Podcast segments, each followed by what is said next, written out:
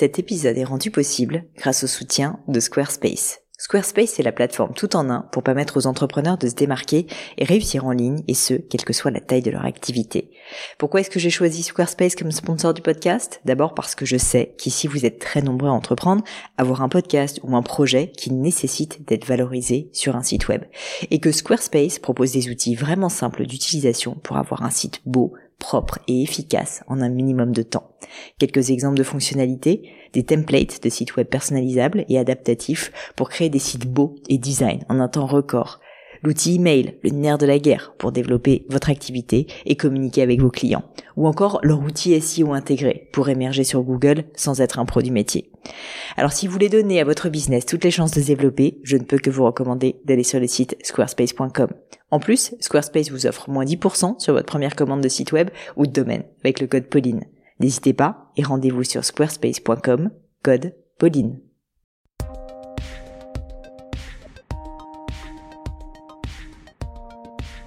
Hello à tous, ici Pauline Legno et bienvenue dans un nouvel épisode du Gratin.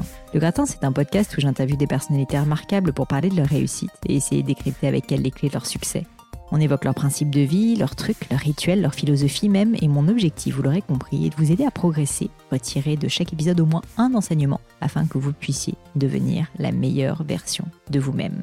Aujourd'hui, je reçois sur le gratin Célia Audan, qui est docteur en psychologie cognitive. Des mots qui font un peu peur, je sais, mais vous allez voir, Célia va nous expliquer tout ça et vous pourrez d'ailleurs la saluer sur LinkedIn à Célia Audan, tout simplement. Par les hasards de la vie, Célia termine ses études en psychologie cognitive et commence à collaborer avec des entreprises du monde des jeux vidéo. C'est le coup de foudre. Elle collabore depuis avec les plus grands noms du secteur et compte à son palmarès certains jeux parmi les plus connus au monde, comme Rainbow Six, Driver, Assassin's Creed, Star Wars et bien sûr le célèbre Fortnite, le plus gros projet de sa carrière.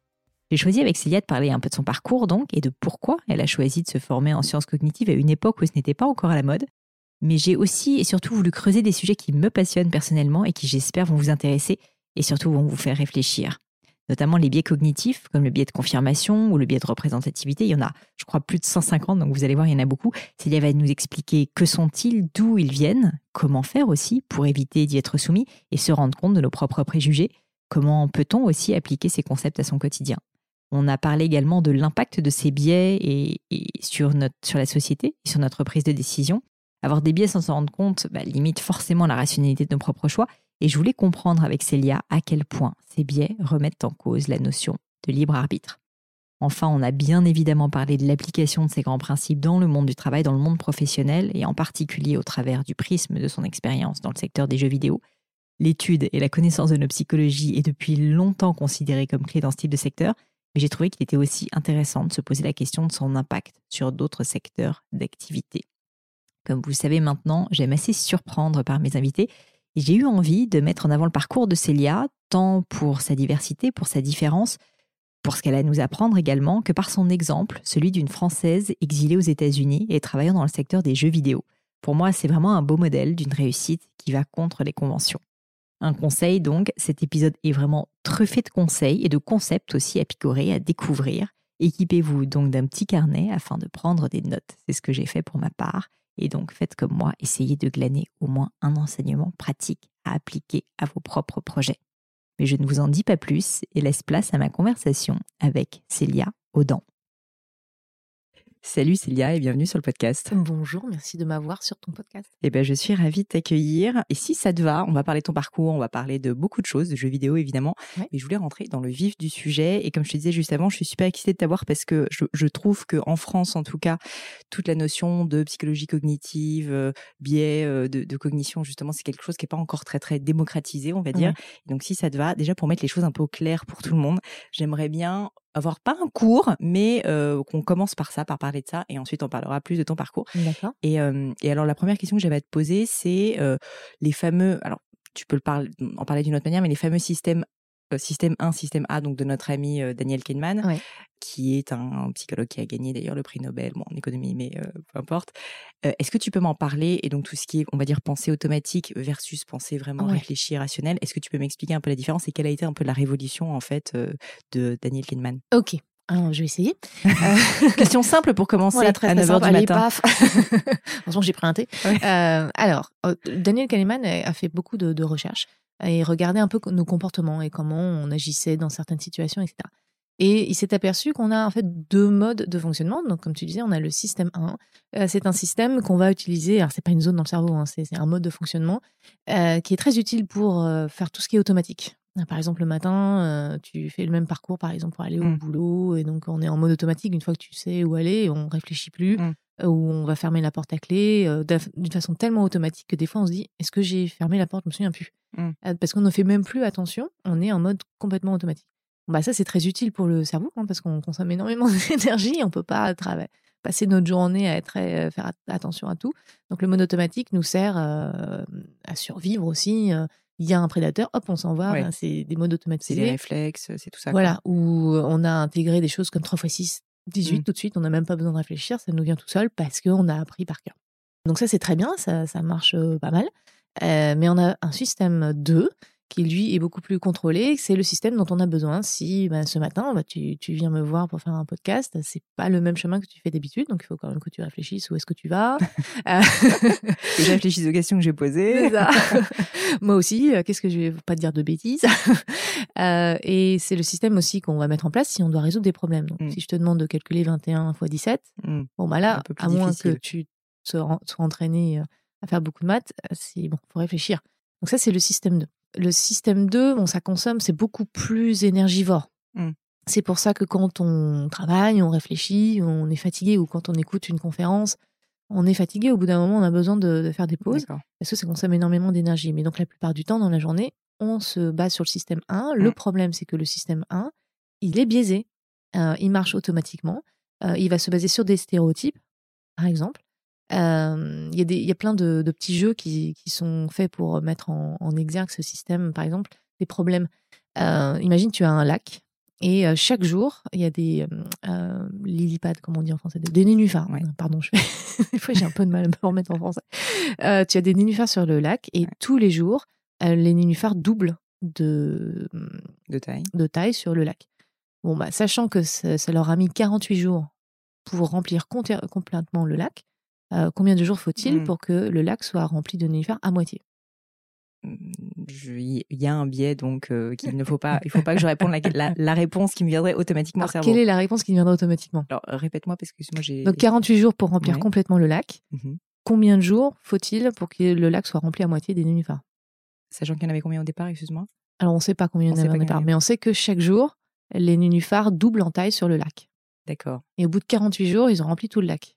Au bout de combien de jours est-ce qu'ils ont rempli la moitié du lac? Euh, bah, en tout cas, pas, euh, donc pas 24, ça c'est sûr. J'imagine que euh, je, je ne sais pas. Je ne sais pas quelle est cette réponse. 47. Parce qu'à 47, ils ont la moitié. Ah et bah donc, oui. ils doublent au 48. Tout à fait. Voilà. Ouais, c'est des questions comme ça. Et quand on réfléchit, ah bah oui, évidemment. Mais quand c'est le matin, on n'est Ouais. pas bien réveillé. En plus, euh, c'est le cortex Ouais, préfrontal euh, qui est le dernier à se réveiller. Et d'ailleurs, le dernier à être mature euh, dans la, en, développement, euh, qui a besoin d'être éveillé pour éviter Oui, c'est un peu tous ces petits jeux qu'on joue quand on est jeune, de Exactement. mind games et compagnie. quoi. Ouais. Mm. Et bah, ça, quand c'est des petits jeux comme ça, c'est rigolo. Mais quand euh, c'est des sujets de démocratie, quand c'est des sujets de sexisme, de racisme, de, de société, bah, c'est un petit peu problématique parce que euh, on fait pas les, les bons choix, que ce soit financièrement ou pour notre santé. euh, Mm. Et bah, il y, a, y a des gens qui, qui peuvent bien connaître ces mécanismes et qui peuvent euh, euh, les utiliser à mauvais escient et il y en a qui les utilisent à bon escient. C'est un peu la différence en anglais, on appelle ça les nudges quand c'est à bon escient, euh, où on va aider les gens parce qu'on sait qu'on est en mode automatique. Par exemple, on- Mm. Il y a plein de gens qui oublient de mettre leur ceinture de sécurité euh, dans leur voiture. Bon, bah, on va pas se, se baser sur. euh, on, va pas se, euh, se reposer sur ça, sur leur mémoire. Euh, on, va, on va se dire, bon, bah, on va faire des voitures qui bipent si on met pas la ceinture de sécurité. Mm. Bon, bah là, du coup, on réagit, bah, on, on est conditionné, hein, ce qui est comme quoi le conditionnement, c'est pas forcément mauvais. On apprend par conditionnement à mettre sa ceinture de sécurité quand on entend le, le bip aussi, Mm. c'est énervant. Euh, mais après, on peut utiliser ça pour faire. pour- inciter les gens à acheter quelque chose plus cher ou acheter des choses dont ils n'ont pas besoin. Ouais. Alors, un truc qui m'intéressait beaucoup dans ces biais cognitifs et dans tout ce système 1 et système 2, enfin, c'est un peu basique ce que je vais dire, mais c'est le fait que très souvent, en fait, on pense qu'on utilise le système 2, à savoir le système rationnel, et qu'en fait, en réalité, on est complètement dans le système 1, c'est-à-dire plus un mode automatique, ce qu'on peut dire aussi de l'intuition peut-être, mais, euh, mais qui est donc quelque chose, en fait, qui n'est pas vraiment pensé, et, donc on se trompe, euh, et on se trompe en pensant en plus qu'on a raison. Euh, est-ce que tu aurais des exemples? Alors, je sais qu'il y a plein de types de biais qui sont très connus, le biais de confirmation, etc. Est-ce que tu aurais des exemples très concrets, tu vois, que tu pourrais décrire de, d'un cas, tu vois, où c'est assez fréquent quand ça arrive? Alors déjà, c'est pour ça qu'on les appelle les biens inconscients, hein. parce qu'on n'en a pas conscience. Euh, alors un exemple qui pourrait bien parler. Après, il y, a plein de jeux. Par exemple, il y a un jeu où c'est euh, Linda. Imagine Linda, c'est dans le jeu, elle s'appelle Linda, c'est pour ça que je dis ce, prénom. Linda et travaille dans une banque, mais elle est aussi très active pour euh, le droit des femmes, elle est très active pour l'écologie, elle fait euh, beaucoup de notifications, etc. Qu'est-ce qui est le plus probable que, euh, que Linda. Attends, c'était quoi le. Ah non, pardon. bah celle, tu vois, on va pouvoir le couper. Complètement mêlé. Euh, c'est quoi le, le truc? Bah, Je vais peut-être en prendre un autre parce que du coup, je me souviens plus. Ah oui, non, ça y est. Alors, Linda. Mmh. Imagine Linda. Linda est une femme très active, très engagée pour des questions d'écologie, euh, des questions du droit des femmes, etc. Elle fait beaucoup de manifestations. Bah, Qu'est-ce qui est le plus probable? Que Linda euh, travaille dans une banque ou que Linda travaille dans une banque et soit féministe? Alors, je connais la réponse, mais je, j'aurais pu tomber dans le piège. Je sais que statistiquement, en fait, il y a plus de chances qu'elle soit juste bancaire et non pas bancaire et féministe que l'inverse, malgré ce que tu m'as dit. Voilà. Mais euh, bon.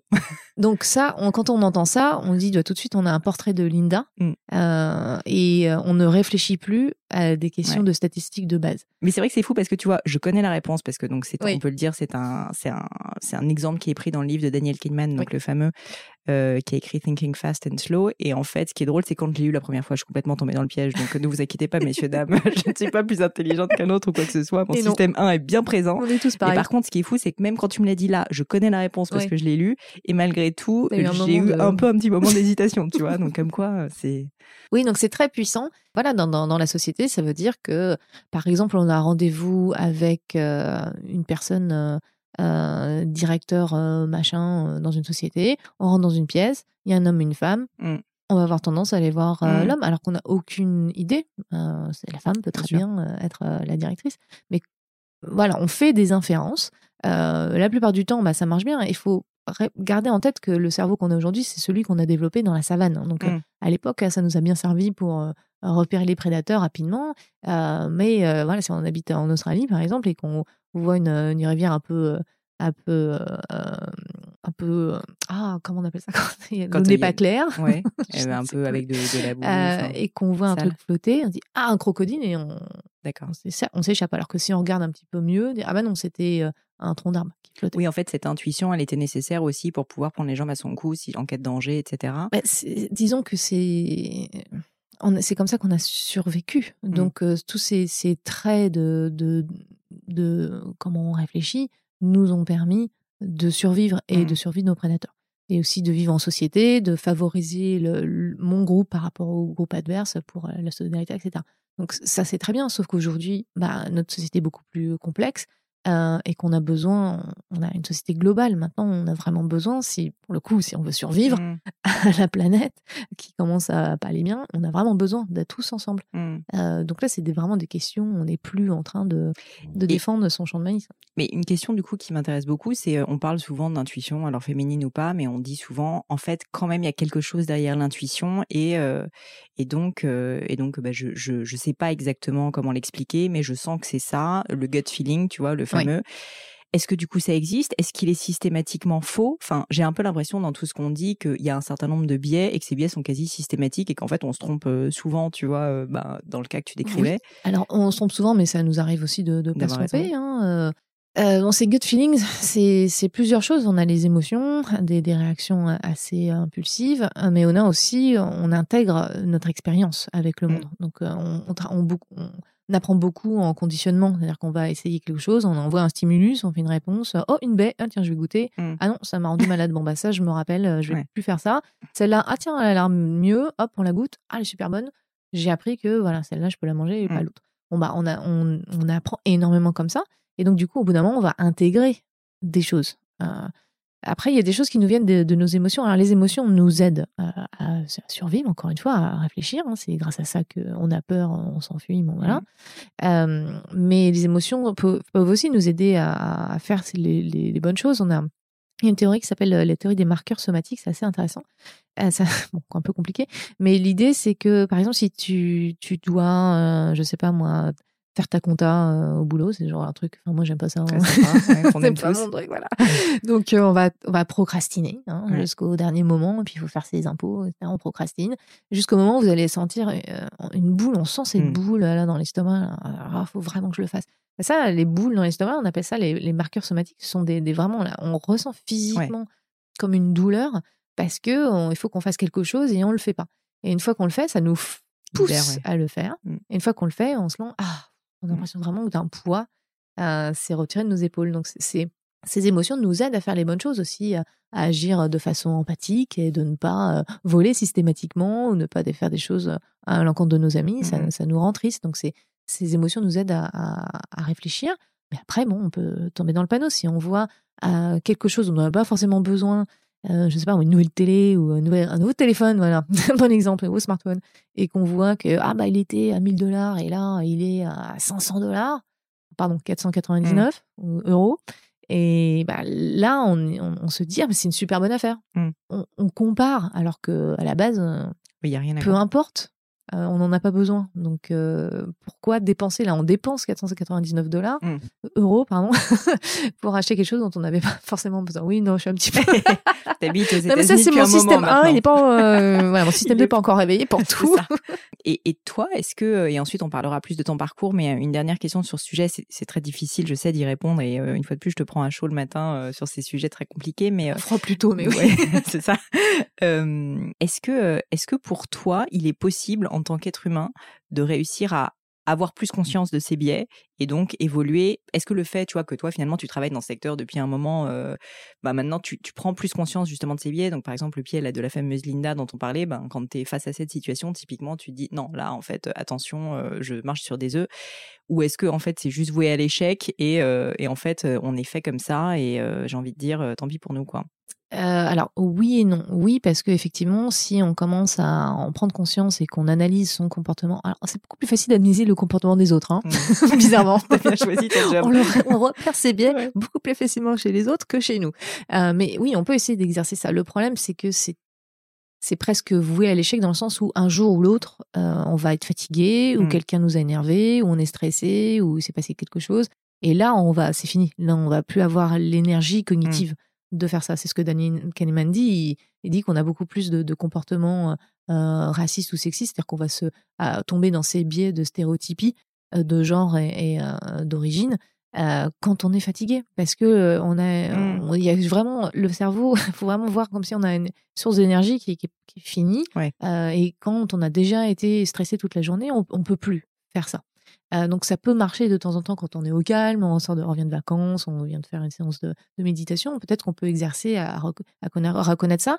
Et si on arrive à reconnaître ça, on peut rechanger les automatismes, de dire oula, le, le côté en anglais on, appelle ça le stop and think, hein, s'arrêter, reconnaître. Oh là mmh. là, il y a peut-être un piège. Attends deux secondes, je réfléchis. Euh, donc ça peut aider à ça. Mais maintenant, c'est pas du tout euh, suffisant. Et c'est pour ça que l'idée, c'est non pas d'essayer de changer les gens, mais de changer l'environnement pour plus qu'on tombe dans ces biais. Mmh. Moi, par exemple, je ne vais plus faire les soldes. Oui, parce qu'on a beaucoup parlé de sexisme et de racisme, etc. Mais en fait, ce qu'il faut dire, c'est que ça s'applique en fait à notre quotidien en permanence, mais même sur des sujets euh, vraiment complètement lambda, de soldes, comme tu disais, de euh, donc le fameux biais de confirmation qui en fait, quand on, en fait, quand on pense quelque chose, bah, globalement, tous les faisceaux ensuite qu'on voit euh, nous laissent penser qu'on a raison. C'est ça. C'est-à-dire que si vous pensez euh, que euh, les, vaccins créent l'autisme, ce qui n'est pas vrai, vous allez faire une recherche Google et vous allez trouver des éléments qui font ça. Donc c'est ça qu'on a tendance qu'on a tendance à faire. C'est le biais de confirmation. On va ignorer les 99% des gens un autre exemple qui, disent que bah, effectivement le changement climatique est dû à mmh. l'activité humaine, mais on se dit bah non, j'ai pas envie d'y croire parce qu'on a on en a un, j'en parlerai après, c'est la dissonance cognitive. Euh, on n'a pas forcément envie d'y croire, ça c'est nous mal à l'aise et euh, bah, on va trouver euh, des articles des 1% qui, qui, doutent. Donc forcément on va trouver et quand Et le problème, c'est quand on trouve toujours ce qu'on cherche. On trouve toujours ce qu'on cherche. Et là où ça devient, on tombe dans un cercle vicieux. C'est pas pour incriminer personne, hein, mais quand les journalistes vont inviter les deux côtés, ils vont Mmh. inviter euh, un climatologue qui dit que oui, c'est l'activité humaine qui crée, et un climatologue qui dit le contraire, ou une. Euh, bah, là, on fausse la réalité. Parce que la réalité, c'est qu'il y en a 98, 99% qui disent que c'est la- l'activité humaine et 1%. Et là, on fait du 50-50. Bon, bah là, on alimente encore plus ce, ce genre de choses. Donc, c'est pour ça que euh, tous les métiers où euh, on va récupérer des informations, il faut être très, très, très prudent.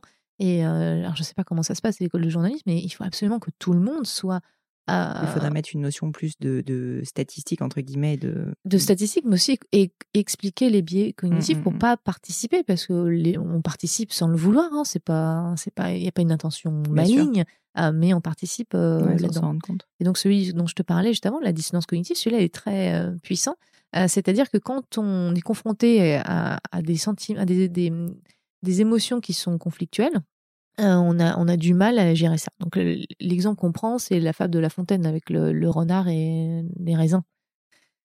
C'est pas. à la base. euh, qui- on, on prend, mais bon, en français, je peux prendre les fables de La Fontaine. C'est le, renard qui essaye d'attraper la grappe de raisin, mais qui est un peu haute. Donc il essaye, il essaye. Les raisins, ils ont l'air super bons. Et il essaye, il essaye, et il n'y arrive pas. Et donc il se dit, oh bah de toute façon, il devait être un peu euh, Et il Hmm. s'en va. On a tendance à faire ça. Quand on essaie d'avoir quelque chose et qu'on ne l'a pas, on va réinventer l'histoire Ouais. pour pas avoir à, gérer ces émotions négatives. Euh, et donc, cette dissonance cognitive est très, très compliquée à gérer et de, de voir les choses telles qu'elles sont. Ouais. Parce que naturellement, on va se dire, oui, non, mais j'ai raté parce que bah, de toute façon, il ne méritait pas ou euh, il En, fait, je le voulais pas vraiment. je le voulais pas vraiment, ou oui, bon, c'est pas grave. euh, Ouais. euh, ma mère, elle dit toujours, euh, euh, d'un mal n'est toujours un bien. Ça me fait rigoler, elle a raison quelque part, parce La- faut aussi avancer. Mais j'avais envie de lui en dire, psychologie derrière euh, se dit oui. c'était une dissonance mais non. Euh, mais bon, c'est c'est très difficile à gérer. Donc, Ouais. je, je pense qu'on a vraiment besoin d'éduquer assez bien inconscient pour éduquer les enfants à les reconnaître, les adultes et les métiers euh, qui, enfin, qui, qui vont être importants. Pour moi, le journalisme, c'est primordial. On ne Mm. peut pas avancer dans la société sans, sans être bien informé et, et sans. euh, et donc, il faut que les journalistes so- soient bien conscients de, de ça euh, pour, euh, pour qu'on puisse avancer. complètement. Ouais, et c'est rigolo parce qu'en plus, quand tu en parlais euh, là à l'instant, donc tu prenais l'exemple de deux personnes qui s'affrontent dans un débat, mais il y a un autre sujet qui est que peut-être à cause du biais de confirmation, c'est peut-être un autre biais, se faire convaincre de quelque chose Oui, qu'on ne croit pas, c'est quasiment impossible, sincèrement. Et du coup, bon, après, c'est un autre dur. sujet, mais ces débats sont stériles souvent parce qu'en fait, de toute façon, chacun reste complètement campé sur ses, sur ses préjugés, on va dire. Oui, puis après, il y a, y a des, des biais de, de raisonnement où on Mm. va dire ah bah, vous laissez faire ça, et après, c'est la porte ouverte à, à Ouais. tout. euh, Donc, ça, c'est. en- alors, je sais plus comment on appelle ça en français, mais un peu c'est la glissade. Ouais. Euh, Il y a aucune raison de avant, dire c'est pas parce qu'on nous donne ça que euh, ça, ça va empirer sur un autre. Il y a plein comme vous écoutez malheureusement hein, vous écoutez les, les hommes et les femmes politiques euh, débattre. J'ai du mal hein, euh, à les écouter maintenant. Enfin, c'est insupportable. C'est-à-dire qu'il on, on, il y a même plus de débat de fond. C'est vraiment tout dans la joute. C'est du, du sophisme. vers- ouais, On est dans le ouais. sophisme souvent. Euh, et ce serait bien qu'on on se ressorte de là. Alors après, je comprends, c'est des travers, on est tous humains. Je dis encore une fois, hein, je dis pas que les gens font exprès, mais si on veut avancer sur des sujets de société qui sont mais primordiaux, là vraiment, enfin, j'ai vraiment l'impression, il faut absolument qu'on se réveille euh, et qu'ensemble on arrive à surmonter énormément de choses. Euh, mais on va pas y arriver euh, si on ne comprend pas ces éléments-là et qu'on les, on essaie de les dépasser. Mm, mm, mm. Et justement, tu me parlais, euh, à demi-mot tout à l'heure, de- d'enfants Oui. et d'éducation. Je sais que tu es intéressée par ce sujet. Est-ce que tu peux me dire, toi, en quoi bah, aujourd'hui tu, tu participes justement à essayer d'éduquer les enfants sur ces biais cognitifs? Ah, malheureusement, j'ai pas l'impression de participer beaucoup. Ce que j'essaie surtout de faire, c'est d'en parler le plus possible. Euh, mais j'aimerais bien travailler sur euh, un jeu vidéo, par exemple, qui parlerait des, euh, des biais cognitifs ou essayer de convaincre que ça rentre à l'éducation nationale et Mm. puis réfléchir à comment faire ce genre de, de curriculum. Je, pour l'instant, je, je tâtonne un peu, je- j'en parle. C'est pas, c'est facile hein, d'en parler, Mieux que mais euh, je commence par là et j'essaie de voir que qu'est-ce que je pourrais faire pour effectivement euh, faire plus. Mais oui, les, les enfants ils doivent essayer de comprendre ce, ce genre de, de concept et à apprendre à les manipuler.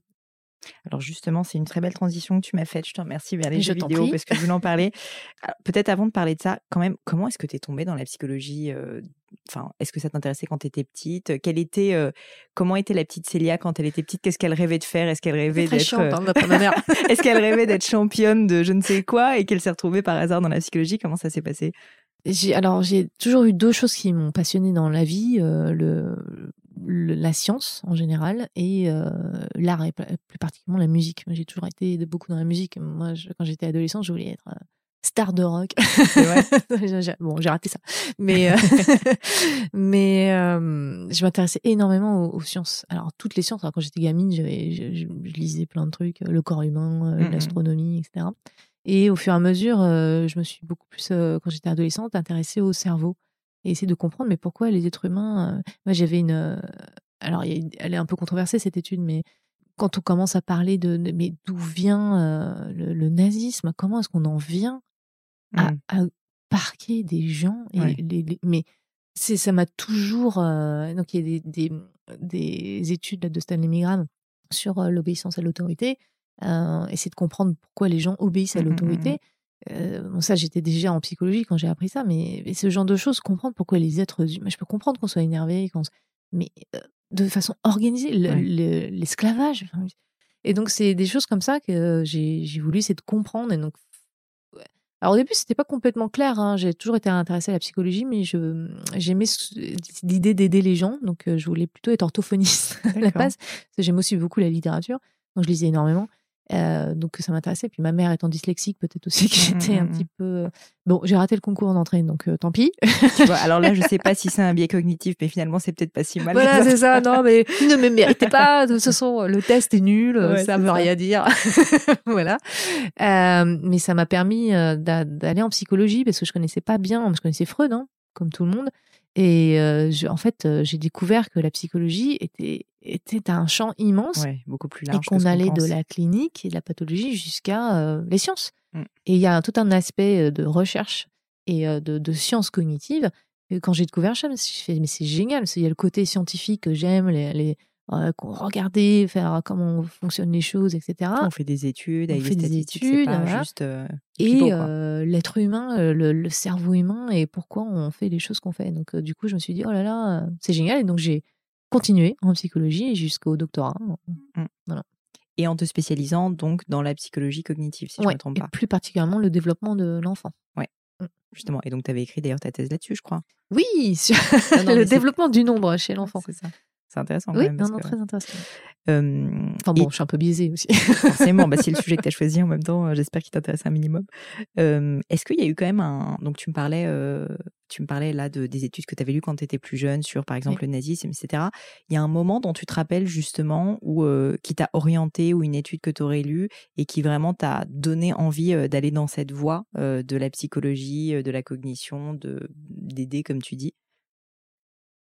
Euh, non, pas vraiment. Enfin, c'est en- euh, j'ai eu ces moments où euh, ah, c'est- c'était beaucoup par la musique. hein. J'ai eu un moment, j'ai une phase Beethoven. Enfin, j'adore toujours Beethoven.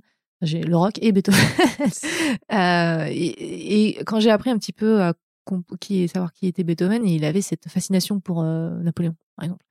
Et Mm. donc, il a composé euh, l'empereur, par exemple. C'est un morceau que j'adore. Et- Mm. pour Napoléon. Et après, il s'est aperçu, mais, euh, non, en fait, que, comment dire, non, c'est, c'est horrible. Et c'est, ces moments où, euh, où euh, s'apercevoir que, bah, quand j'étais petite, hein, des adultes, des, des, des gens qui ont des espoirs, s'aperçoivent que, bah non, on s'est fait avoir. Que ce soit Napoléon, que ce soit Beethoven ou Zola aussi, j'étais très fan de, de Zola, donc lire les, ce qui se passait à l'époque, enfin, c'est vraiment fascinant de, de lire Zola et de, de s'apercevoir que et Zola, c'est intéressant parce que c'est l'atavisme, c'est on, on, on veut y arriver, on a le côté, le, le, le- le volonté humaine, et puis paf, on se fait Ouais, avoir. Alors, bah, du par les- destin, alors ouais. pour lui, c'est c'est pas le coup, c'est pas le dessin, c'est carrément les, les gènes, enfin les gènes, c'est carrément qui on est, les, les, Mm. les, les- les travers familiaux. Euh, donc évidemment, on a un peu dépassé ce, ce côté-là, mais il y a quand même quelque chose où on, on essaye et on, on pense avoir un libre arbitre, mais bon, au final, on se retrouve euh, biaisé par des choses qui nous dépassent. Donc c'est ce côté-là, euh, voilà, c'est difficile à dire. Il n'y a pas vraiment un truc qui m'a Mhm. fait dire oh là là. Mais même les, les films, la musique, euh, la littérature, euh, petit à petit, ça, éveille à, ce, genre de choses où on croit quelque chose et c'est pas vrai et, et on apprend voilà, tout, mmh ce genre de choses. Et alors, à quel moment est-ce qu'on est, on a un doctorat de psychologie et qu'on se retrouve sur l'enfance en plus, et on se retrouve à partir aux États-Unis pour travailler dans le monde des jeux vidéo Oh là là, oui, non, mais alors là, j'ai, je n'avais pas du tout imaginé que ça se passerait comme ça. moi, je me suis dit, je vais star de rock. Non, mais en fait, ça, ça n'a pas marché. Slash Beethoven. bon, bah alors, on va faire doctorat en psychologie cognitive. Quand j'ai eu mon mon doctorat, j'ai réfléchi, est-ce que je reste euh, dans les sciences, enfin dans, dans l'académie, donc euh, CNRS, etc. J'avoue, j'ai trouvé ça un peu euh, décevant. C'est pareil, j'avais un, un, article, on avait essayé de le faire passer dans Nature, il avait passé mmh. le board de Nature, et il n'était pas complètement, il n'avait pas été accepté au final. Et ça a été assez décevant, mais surtout parce que j'avais pas eu l'impression que c'était parce que l'étude la, était mal faite ou il y avait des trucs à redire, mais parce que les, il y avait un un côté, oui, mais ça marche, ça, ça colle pas avec l'opinion du moment. Mmh. j'ai trouvé que c'était un petit peu politisé. Ça, m'a un peu, dé... encore une fois, ça m'a un peu déçu. Pour moi, c'est la science. Ça, c'est on est à la recherche de la vérité. Si on a tort, Eric Kandel qui a écrit un super bouquin sur la mémoire explique que c'est tellement bien de, de, faire des recherches et de s'apercevoir que nos théories ben, est fausse, l'hypothèse est fausse. Et, c'est, et ça, on a la, en psychologie, ben, dans toutes les sciences, hein, euh, c'est compliqué. c'est difficile de, de, publier un papier en mmh disant, voilà, ah c'était ça mon hypothèse. En fait, non, j'avais tort.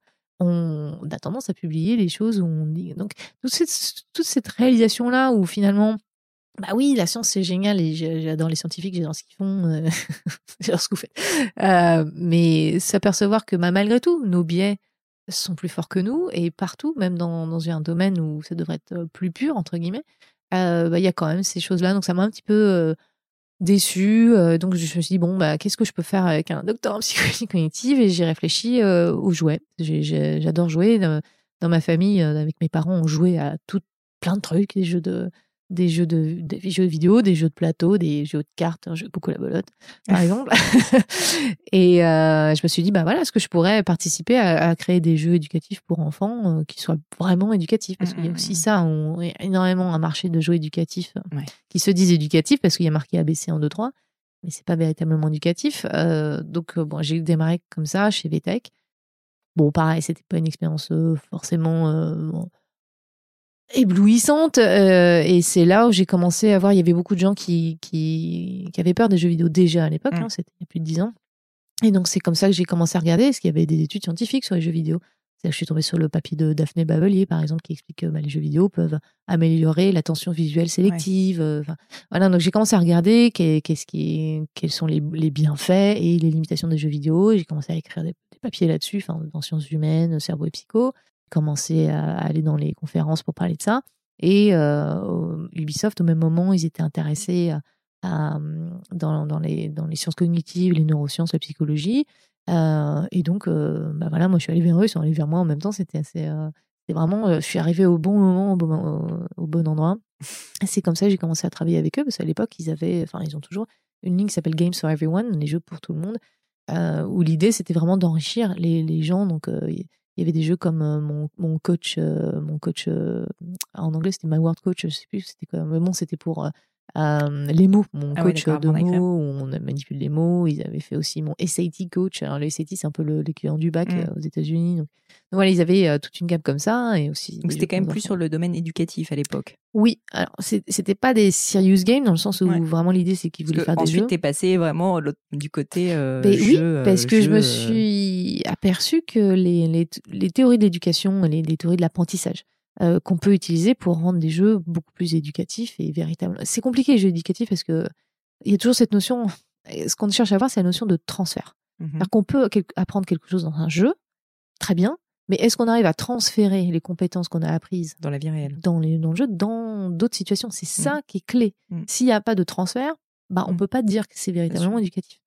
Euh, et ça, c'est très, très compliqué à atteindre. Mmh. Euh, dans un jeu en tout cas, mais même à l'école, hein, c'est pas évident. Euh, mais en tout cas, avec les, c'est pour ça que les instituts et les profs sont très importants. C'est grâce à elles et eux que euh, elles ces personnes-là arrivent à, à, aider les enfants à faire ce, ce transfert. Donc c'est pour ça que je suis pas du tout en train de dire il faut. Bien sûr, bien sûr. Mais les même jeux. enfin, et au niveau de euh, l'apprentissage, j'y connais pas grand chose, mais euh, j'ai la sensation qu'en fait, très souvent, et c'est aussi pour ça d'ailleurs que Ouais.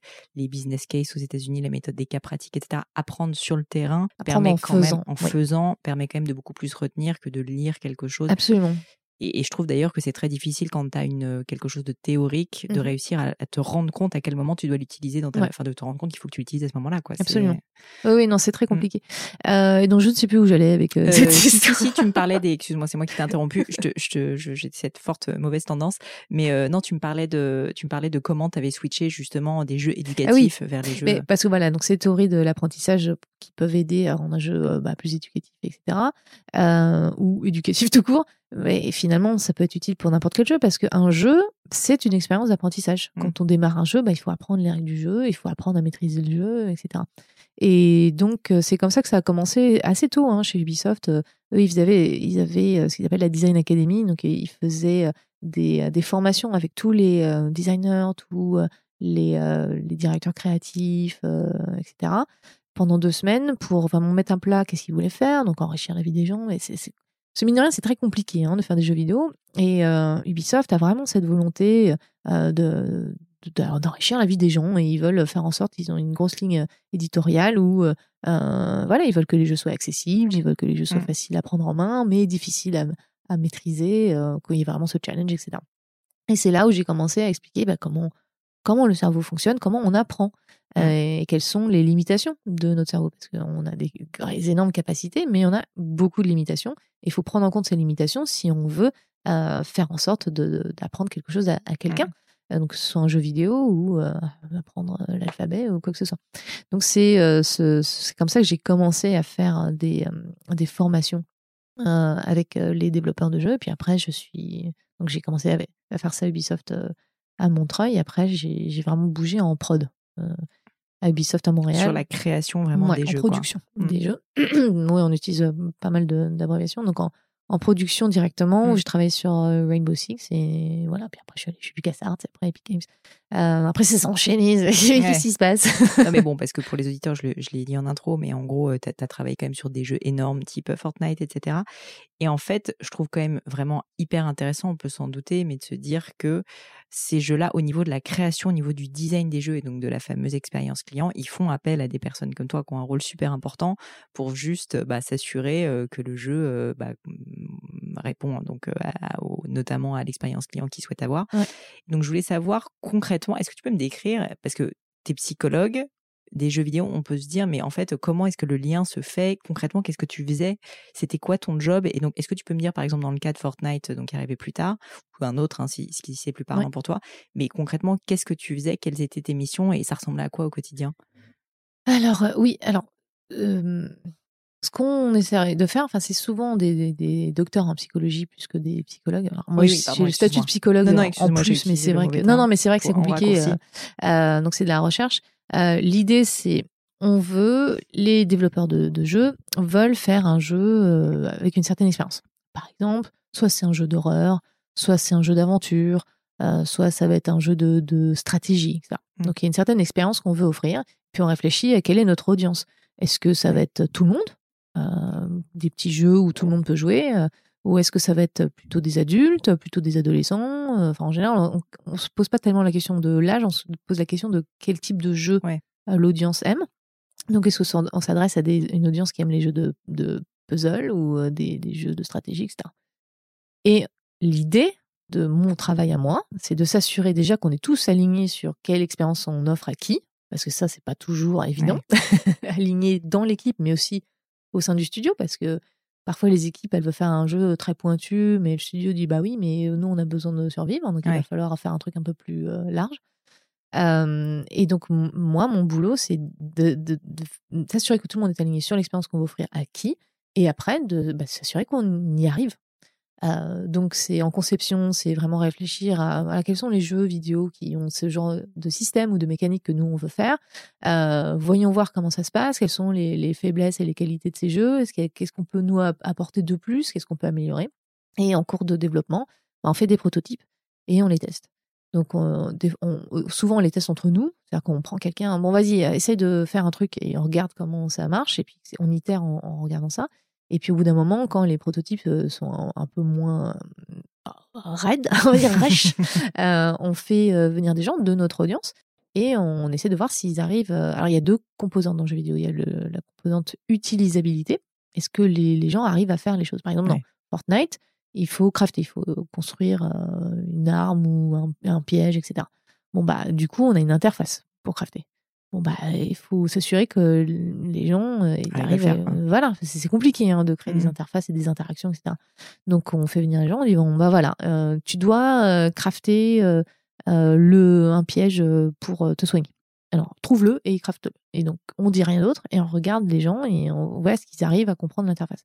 Donc, on modifie énormément de choses. Alors, c'est pas que dans l'interface. Hein. On parle beaucoup d'interface parce que c'est ce qui vient en tête le, plus, mais ça va être aussi dans la, tronche des personnages. Est-ce que si mmh. on voit un ennemi qui a une certaine tronche, est-ce qu'on va arriver à anticiper comment cet ennemi mmh. est dangereux, comment est-ce qu'on peut le vaincre, etc.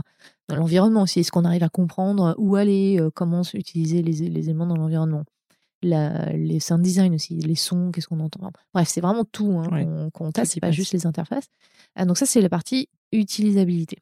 Et ensuite, il y a une partie, c'est plus sur l'engagement un jeu peut être utilisable, hein, facile, euh, on arrive à faire ce qu'on a envie de faire, on comprend les objectifs, etc. Mais bon, on, est un peu chiant, ça ne nous intéresse pas. Ouais, c'est gentil, mais on arrête. Euh, bon, bah ça, c'est un problème. Si on fait une activité, que ce soit un livre, un film, euh, n'importe quoi, une, série télé, si c'est pas intéressant, mmh. on n'a pas envie de revenir pour voir la suite, ce qui se passe après, Bien sûr. bon, bah, on a un petit problème. C'est pas divertissant. Donc, on travaille sur ces choses-là, sur euh, les motivations, comment, euh, comment on est. Euh, alors, les, deux types de motivation, plus particulièrement, on a la motivation extrinsèque et la motivation intrinsèque. La motivation extrinsèque, c'est je vais faire quelque chose pour obtenir autre chose. Par exemple, si vous n'êtes pas fan de votre boulot, mais vous y allez parce que voilà, vous avez besoin de payer mmh. votre loyer, à manger, etc. Donc, c'est vous le faites pour obtenir quelque mmh. chose d'autre. Ou vous n'aimez pas prendre le métro, mais vous devez prendre le métro pour aller revoir vos amis.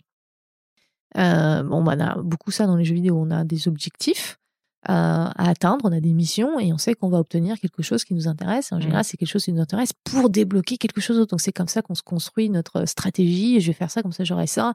Et une fois que j'aurai ça, je vais pouvoir faire ça. Dans les jeux stratégiques, c'est très, très mmh. euh, comme ça. mais bon, dans tous les jeux. Et ensuite, on a la motivation intrinsèque. Ça, c'est les choses dont on, qu'on aime faire juste pour le plaisir de les faire comme jouer aux jeux vidéo par exemple. Par exemple. Euh, et donc la, motivation intrinsèque, c'est ça repose plus sur trois notions, qui est la notion de compétence, d'autonomie et de relationnel. Euh, on est beaucoup plus euh, enclin à faire une activité si on sent qu'on progresse. Si vous commencez à apprendre un instrument de musique et vous jouez tous les jours et vous voyez que vous progressez. Il faut recréer cette notion de progression dans le jeu. Voilà. Bah, donc on a cette notion de compétence, c'est mmh. hyper important. Euh, l'autonomie, c'est on a besoin de s'exprimer, donc euh, dans le choix de comment on s'habille, euh, dans mmh. le choix des danses, par exemple dans Fortnite, on choisit, mais aussi de, des choix de comment on va résoudre un problème. Il y a beaucoup de jeux qui sont qu'on appelle bac à sable, qui sont assez populaires, mais justement parce que on peut résoudre un problème de plein de façons différentes. Et on peut, l'environnement, c'est comme un bac à sable, et on s'amuse et on mmh. essaye, on, on, regarde ce que ça fait si on fait ci, ça. et on a le relationnel. On est une espèce très très sociable. On a besoin des autres. Donc tous les jeux de coopération, de compétition vont aussi être plus, en général, plus, plus à succès parce qu'on a cette composante relationnelle. Alors, on a tendance à se focaliser sur la compétition, mais la, coopération est beaucoup plus forte. D'ailleurs, on apprend beaucoup mieux en coopération qu'en compétition. Et même les, jeux compétitifs, hein, que ce soit les sports ou les, les, jeux, on est souvent en équipe. C'est vrai. Le football, par exemple, c'est un sport d'équipe. Euh, donc pareil, dans les jeux vidéo, même s'il y a de la compétition, on est souvent en équipe. Donc on a de la coopération au sein de l'équipe mmh, pour mmh, euh, mmh. vaincre une, autre, une autre équipe. Donc euh, voilà, tous ces éléments-là sont très très importants.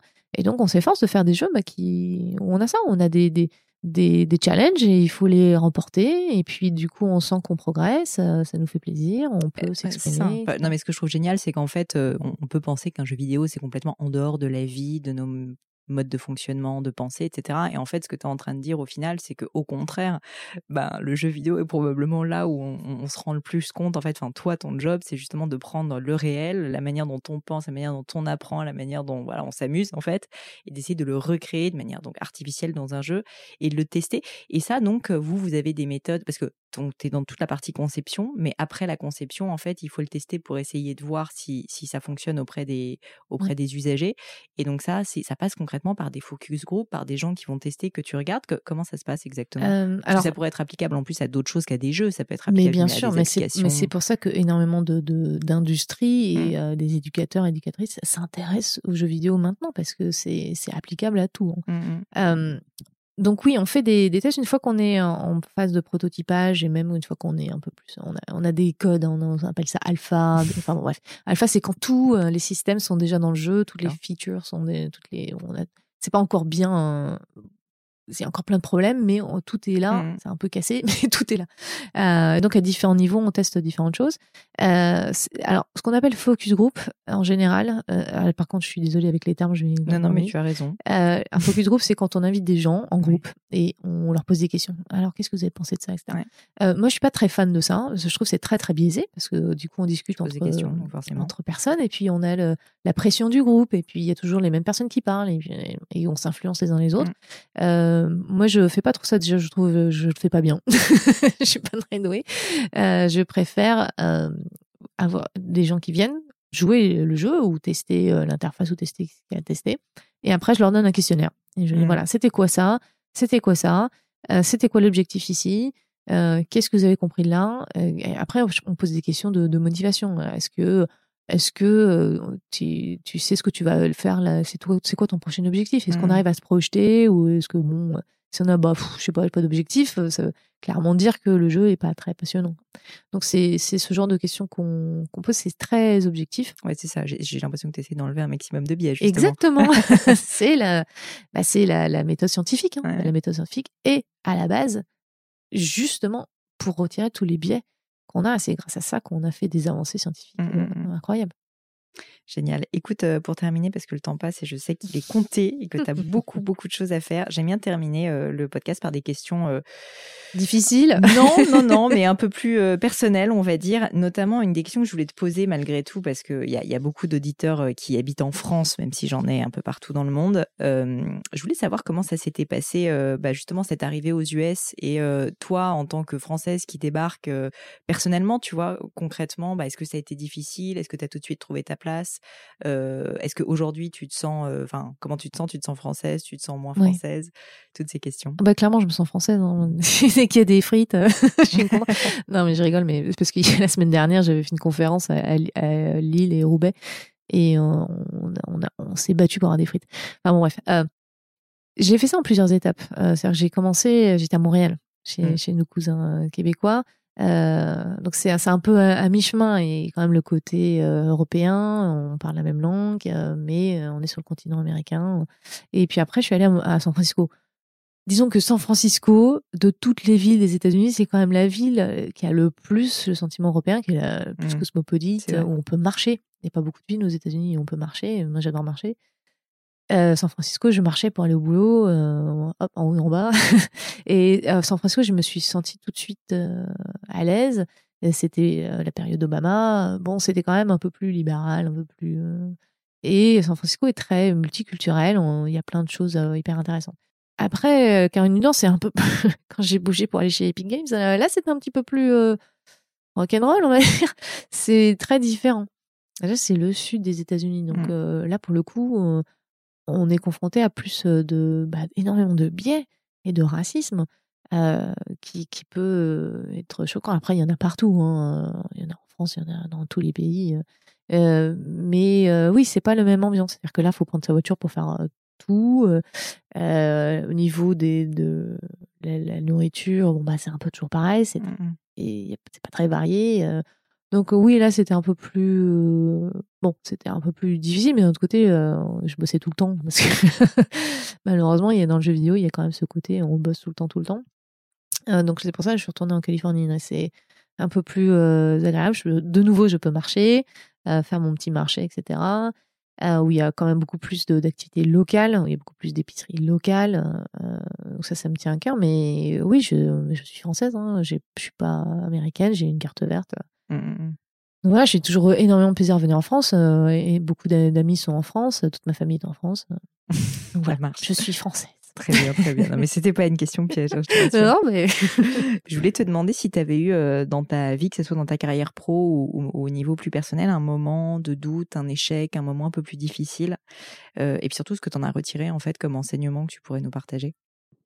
Alors, c'est une question très difficile hein, à cause de la dissonance cognitive. Oui. Euh, mais euh, oui, dans ma carrière, tu parles dans le jeu vidéo Pas ou forcément, en enfin vraiment ce qui vient. Bah, je te dis, euh, bon, ne pas au final faire de la musique dans ma vie pour gagner ma vie, c'est Bon, bah, clairement, ça a été un moment euh, de deuil, mais j'ai. Euh, T'as pris la décision, tu te rappelles un jour où tu t'es dit. Non, c'est compliqué parce que c'est dans un groupe. Dans un groupe, il faut que tout le monde soit aligné mmh. au même moment. Et on a essayé, on a fait un album, ah on a fait des concerts.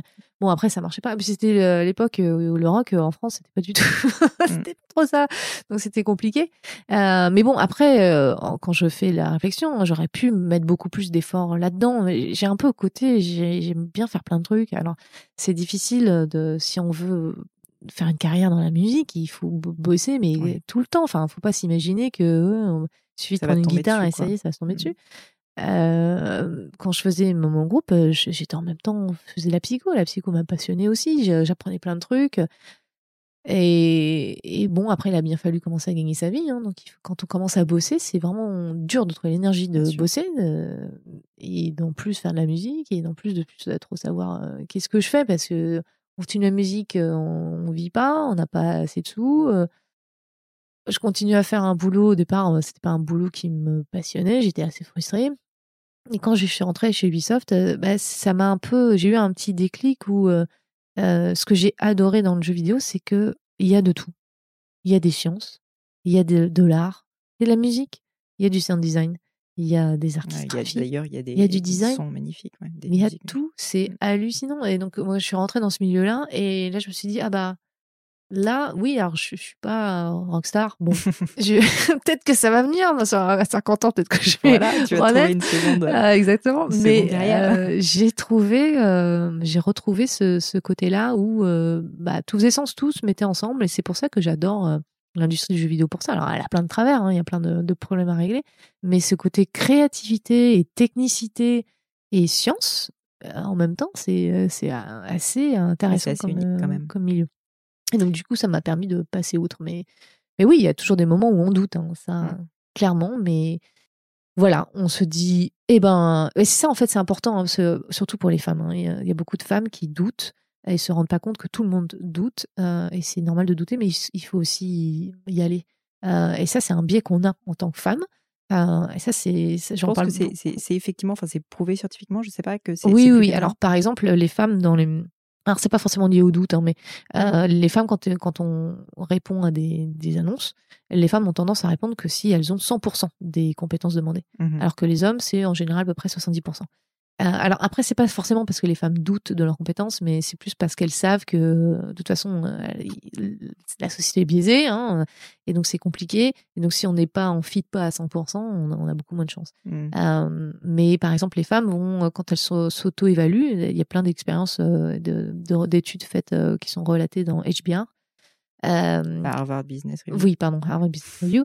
par exemple, les femmes, quand il y a, quand il y a l'auto-évaluation au boulot, elles ont beaucoup plus tendance à être euh, dures avec elles-mêmes. Mmh. Euh, et donc du coup, enfin voilà, ça, ça, crée plein de problèmes. Elles ont beaucoup plus tendance à avoir euh, le, qu'on appelle ça en français, le sentiment de ne pas imposteur. Là voilà, le syndrome mmh. d'imposteur.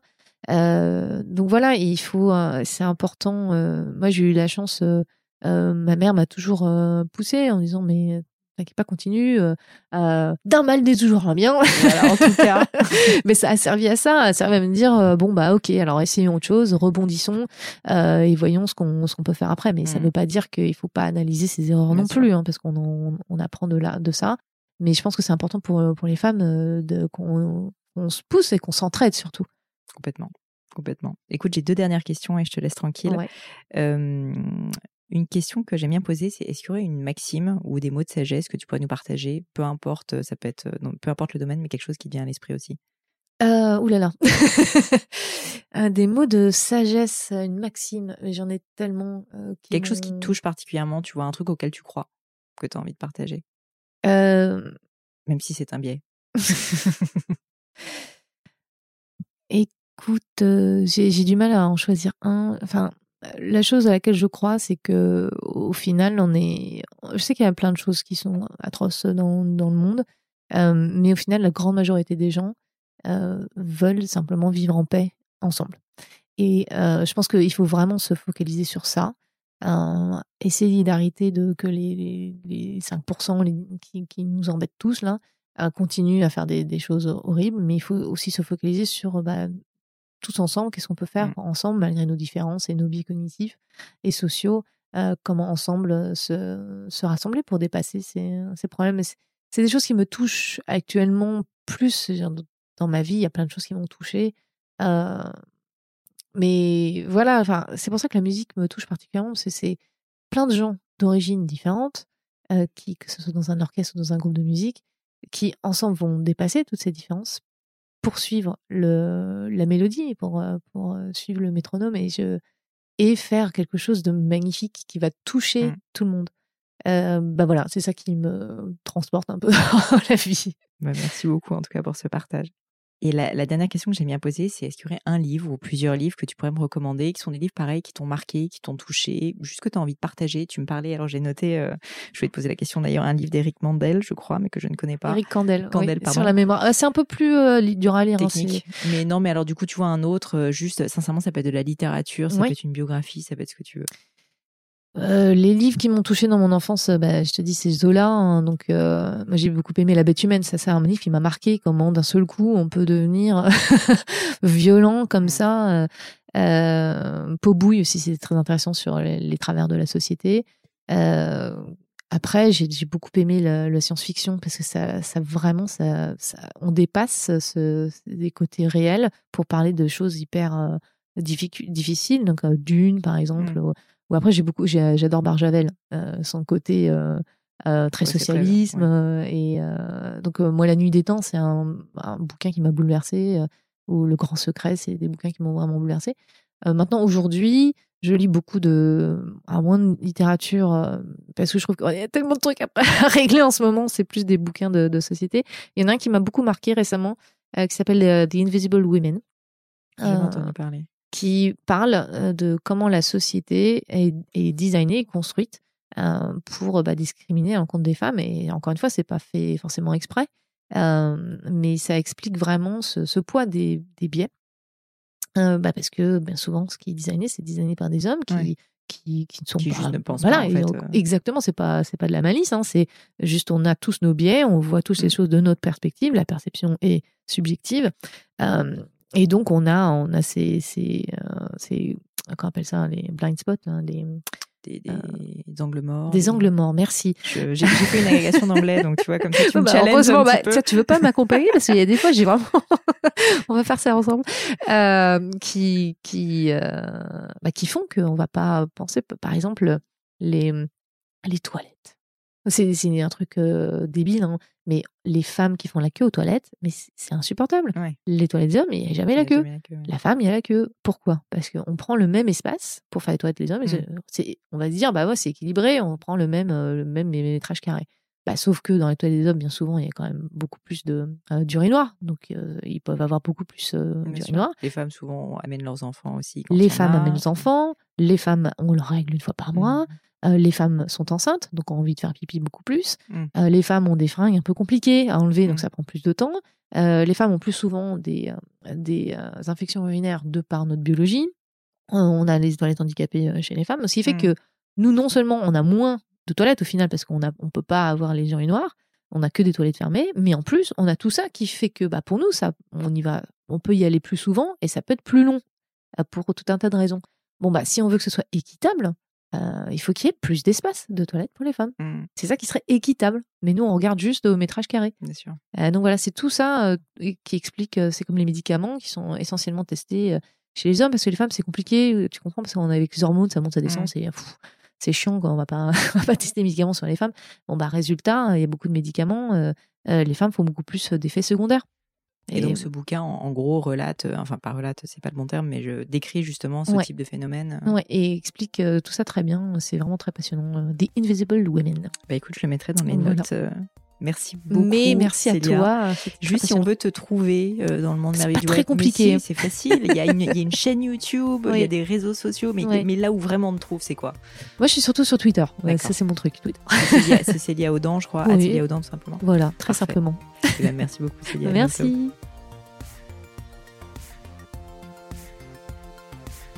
Hello à nouveau et quelques dernières petites choses avant de vous quitter. Comme d'habitude, si vous cherchez les notes de l'épisode avec toutes les références, que ce soit les outils, les livres cités, c'est simple, allez directement sur le descriptif du podcast sur l'appli de votre choix. Aussi, si vous souhaitez me contacter pour me poser des questions, proposer de nouveaux invités peut-être, ou juste me faire un feedback, n'hésitez pas. Euh, j'adore ça, les feedbacks. Donc foncez directement sur Twitter ou Instagram sous le pseudo Pelenio, P-L-A-I-G-N-E-A-U. J'essaye de répondre quand on me parle, donc n'hésitez pas. Et comme à chaque fois, vraiment mille merci d'avoir écouté jusqu'ici. N'oubliez pas, si le podcast vous plaît, que vous appréciez tout ce travail, euh, le plus simple pour m'aider, c'est tout simplement de mettre euh, bah, soit un petit mot doux, soit une note 5 étoiles sur iTunes ou de partager sur vos réseaux sociaux aussi. Ça donne le moral, ça m'aide énormément à faire connaître le podcast, donc n'hésitez pas. Voilà, merci à tous et je vous dis à très vite pour un nouvel épisode.